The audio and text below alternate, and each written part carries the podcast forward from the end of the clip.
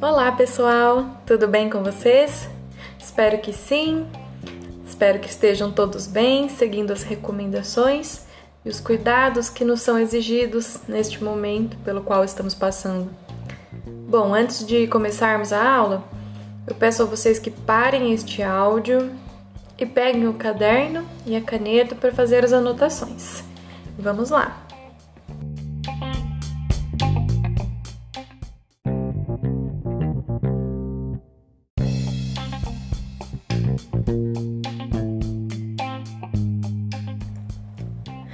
Aula de redação, frente 153. O tema será repertório sociocultural nós continuaremos focados na redação do Enem, mas neste momento em melhorar o desenvolvimento do repertório. Antes disso, o que é preciso ter em mente é que quanto maior for o seu repertório, quanto mais conhecimento tiver, mais chances terá de escrever uma redação boa, com notas altas nas competências 2 e 3 porque as chances de conseguir encaixar o seu conhecimento será maior. Então, o que pode ser considerado repertório sociocultural?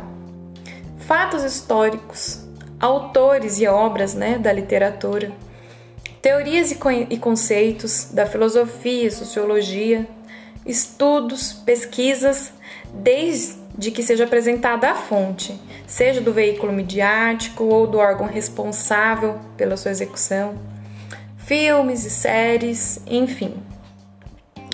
Bom, na competência 2 é avaliado se o repertório utilizado é de fato legitimado, ou seja, reconhecido pelas áreas de conhecimento, geografia, matemática, história.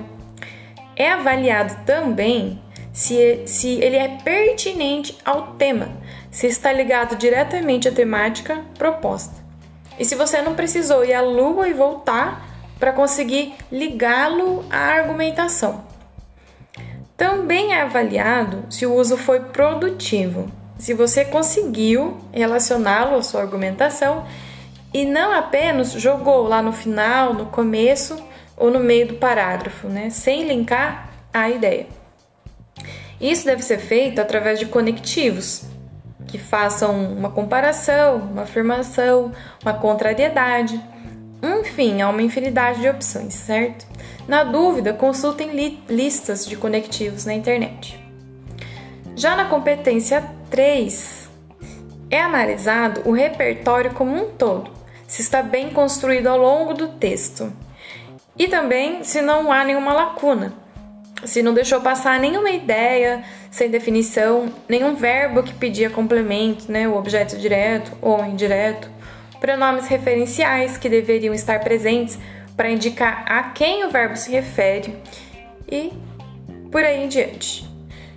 Bom, espero que tenha ficado claro para vocês até aqui.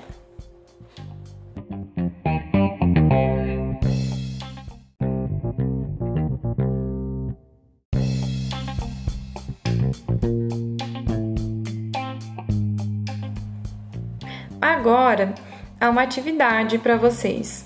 Ela está junto com este áudio. Nela, vocês farão dessa vez o processo inverso. Eu apresento dois repertórios e a partir deles vocês desenvolverão um parágrafo argumentativo para um tema de sua escolha.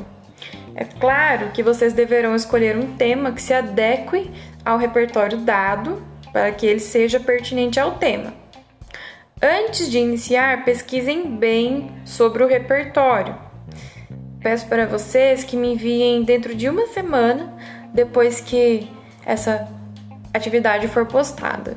Tirem uma foto bacana, peço que tirem durante o dia de preferência, que está mais claro, e me enviem, tudo bem? Qualquer dúvida, eu estou à disposição. É, fico por aqui então. Beijos de luz a todos e todas. Espero poder revê-los em breve. Tchau!